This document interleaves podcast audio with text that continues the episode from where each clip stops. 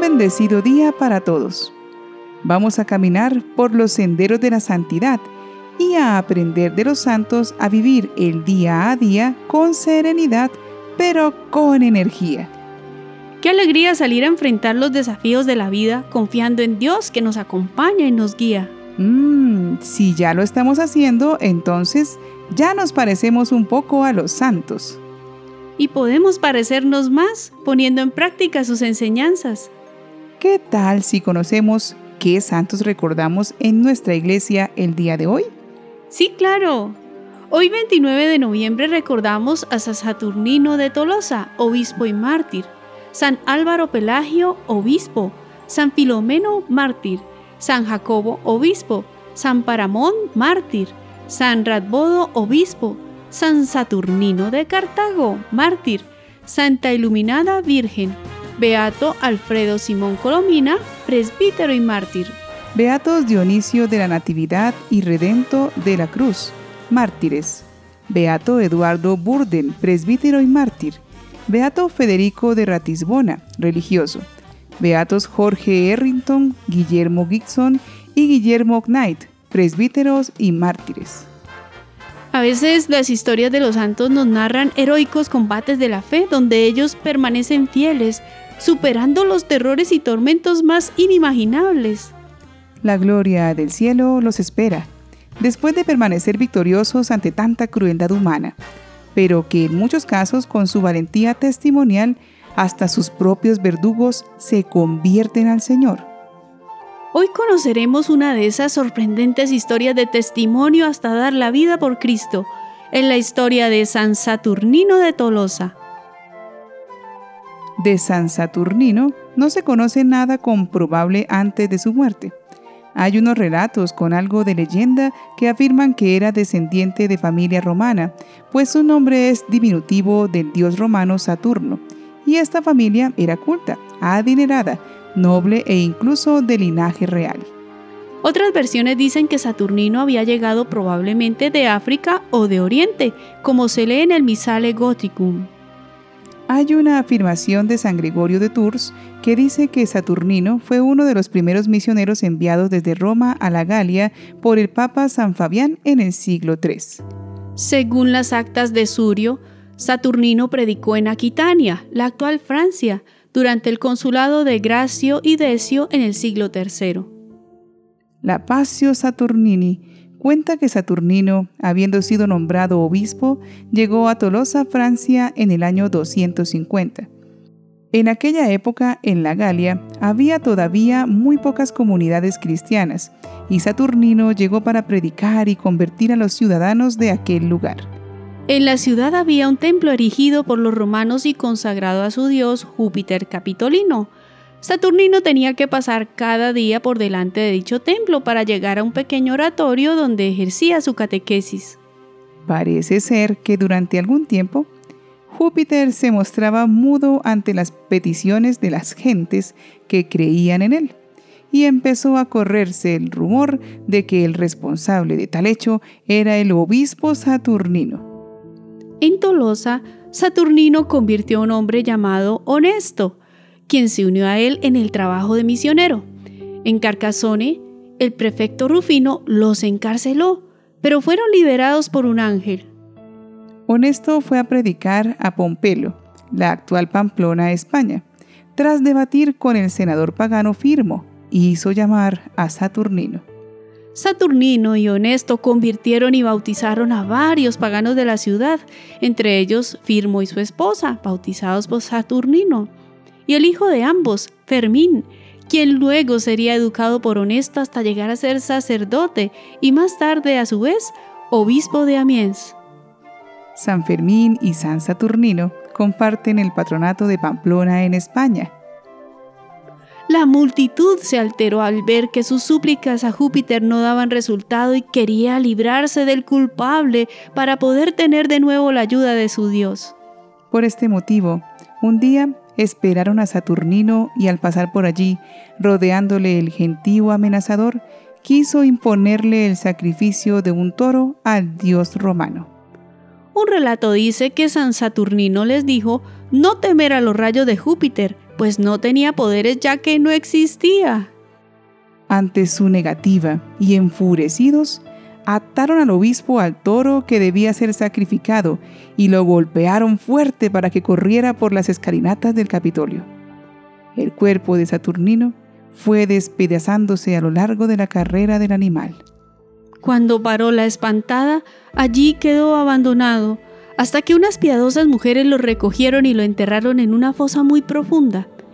Estas valientes mujeres anónimas son veneradas el 17 de octubre como las santas doncellas de Tolosa. La noticia de un martirio tan cruel trasciende los límites locales y la figura del mártir comienza a recibir culto en el interior de las Galias, en la ribera mediterránea y también de los Pirineos hacia España. En tiempos posteriores facilita la extensión de esta devoción el hecho de que el reino visigodo se prolongue hasta España, lo que conlleva el transporte de datos culturales.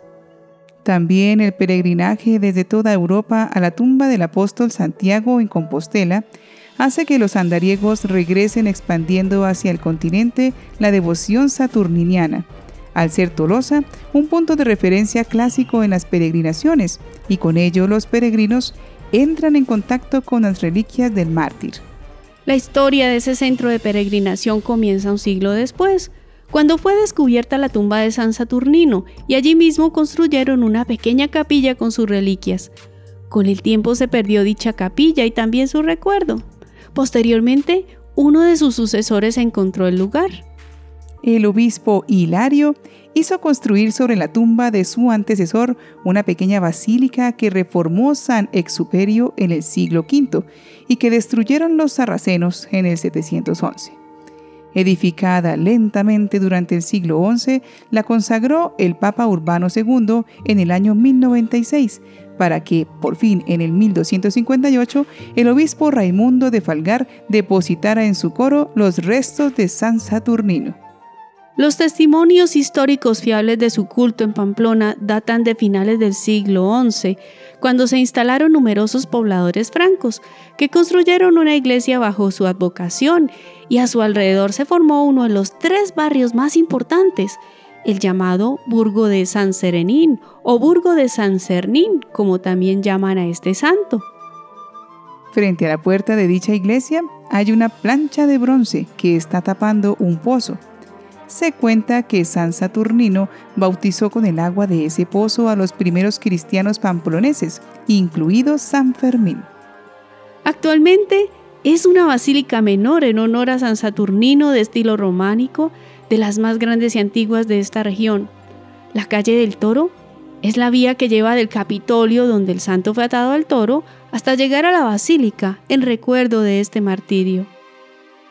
La Basílica de San Saturnino forma parte de los bienes inscritos en el Camino de Santiago en Francia, declarados Patrimonio de la Humanidad por la UNESCO en el año 1998. La construcción actual de la basílica fue decidida a finales del siglo XII. La capilla que se había construido en el siglo V en el emplazamiento de la actual basílica se había hecho demasiado pequeña para un número creciente de fieles. Tolosa recibía entonces la visita de numerosos peregrinos a través del Camino de Santiago, el cual termina en la Catedral de Santiago de Compostela o para venerar las reliquias de San Saturnino. La arquitectura y la historia de la Basílica de San Cernín no pueden ser entendidas sin tener en cuenta dos realidades, los peregrinajes y el culto a las reliquias. La mayor parte de los relicarios y de las obras de orfebrería que constituían el tesoro de la basílica desaparecieron durante la Revolución Francesa.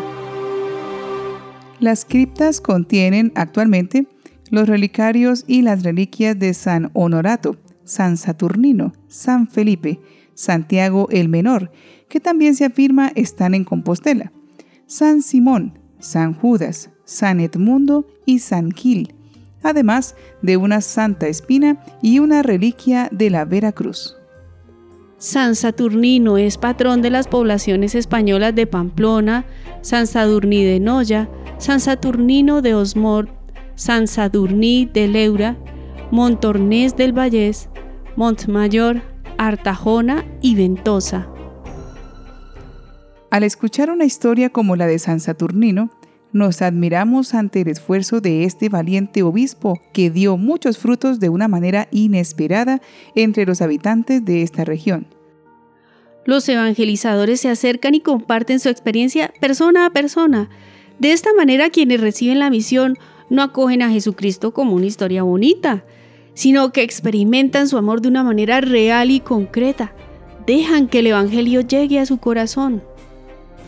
Saturnino catequizó a Honesto y Honesto a Fermín, y así una gran cadena de evangelizadores llenaron de fe la región. Pero no era cualquier historia, era realmente un testimonio con la vida.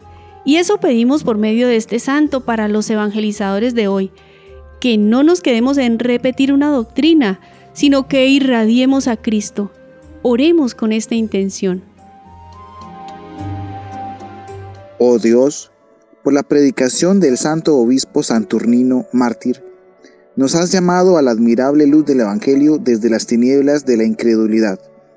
Haz, por su intercesión, que crezcamos en la gracia y en el conocimiento de Cristo, tu Hijo, nuestro Señor. Amén. De esta historia podemos aprender muchas enseñanzas, pero sería interesante mirar el comportamiento de los seguidores paganos de Júpiter. No podemos negar que estos paganos eran religiosos, es decir, ellos tenían fuertes creencias que tenían un ser superior y hacían ritos con los cuales esperaban recibir bienes de Júpiter, como el sacrificio de los toros. Fijémonos cómo, a pesar de sus ritos y deseos de ser espirituales a su modo, no tenían conductas que los llevaran a buscar el bien.